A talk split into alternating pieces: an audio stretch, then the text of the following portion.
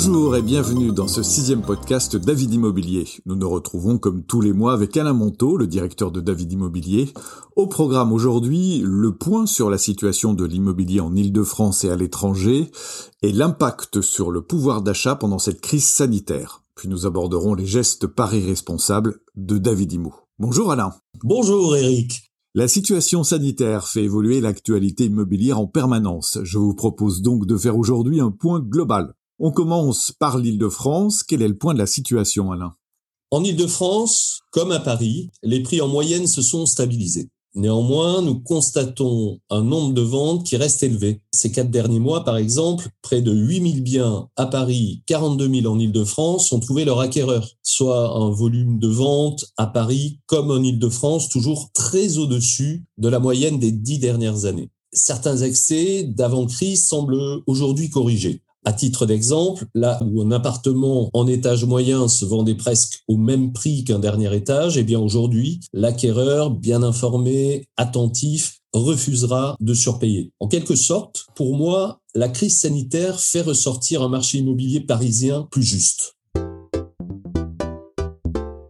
Est-ce que la tendance est la même au niveau national? Eh bien, sur le plan national aussi, le marché immobilier a fait preuve d'une étonnante résistance sur toute l'année 2020, avec un nombre de transactions qui s'est élevé à 1 million 20 000 ventes, soit un retrait de seulement 4% par rapport à 2019 selon les notaires. Mais ce qui caractérise la tendance récente sur le plan national, c'est ce nouvel engouement pour vivre dans des villes moyennes après des années de déclin presque partout en France. Leur qualité de vie, le télétravail, mais aussi les temps de transport ou encore la proximité de la nature sont les raisons principales de ce récent changement qui, pour bon nombre de familles, à la lumière de la crise sanitaire, devient aujourd'hui évident.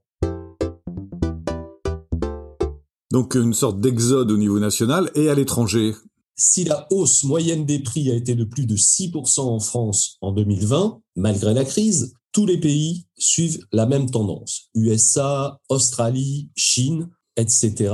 Les raisons de ces augmentations de prix sont connues. Primo, les conditions de financement sont toujours autant attractives. Secondo, peu d'autres placements permettent d'espérer de tels rendements. Et enfin, tertio, les changements dans les modes de vie, avec le véritable sacre du télétravail dans les pays riches, encouragent les télétravailleurs à en profiter pour acquérir des biens plus confortables, fuir les centres-villes bondés pour des espaces plus grands. Et puisque l'on parle finance, quel impact a la crise sur le pouvoir d'achat des Français au niveau immobilier?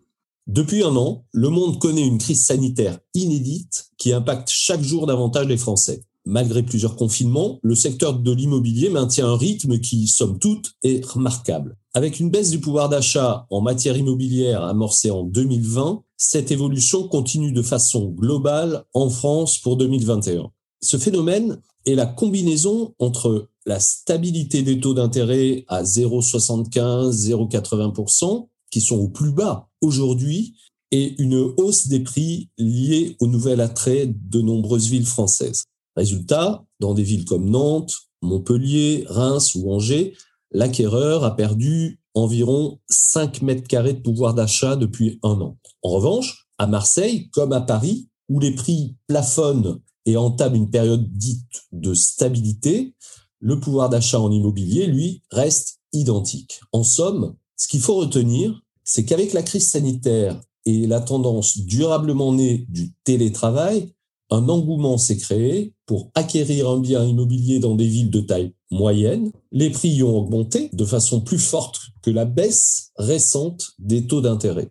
Ainsi, le pouvoir d'achat en est clairement affecté.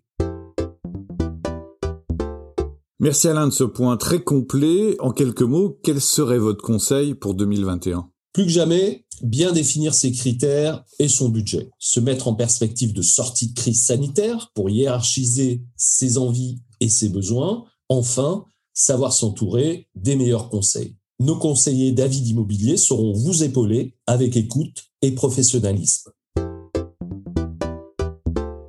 Comme dans tous nos podcasts, nous terminons avec notre geste éco-responsable puisque David Imo est un groupe éco-responsable. Notre pari responsable est votre slogan.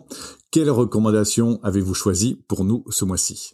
Nous sommes au printemps Les journées rallongent et nous sommes naturellement attirés par la nature, le bricolage et le jardinage. Notre enthousiasme nous pousse à nous suréquiper en matériel fabriqué très loin et dont notre usage restera très limité. Pensons à louer plutôt qu'acheter. Outre les traditionnels Loxam, Kiloutou, il y a de belles initiatives qui sont nées avec des plateformes comme Kiwiz ou Bricolib. Emprunter ou louer plutôt qu'acheter du matériel dont notre usage est limité contribue à notre échelle à réduire les émissions de carbone et préserver les matières premières. Merci Alain Monteau, merci à tous de nous avoir suivis pour ce sixième podcast de David Immobilier. Abonnez-vous surtout pour le recevoir tous les mois et n'hésitez pas à nous laisser vos questions sur les Facebook, Twitter, LinkedIn et Instagram de David Immobilier.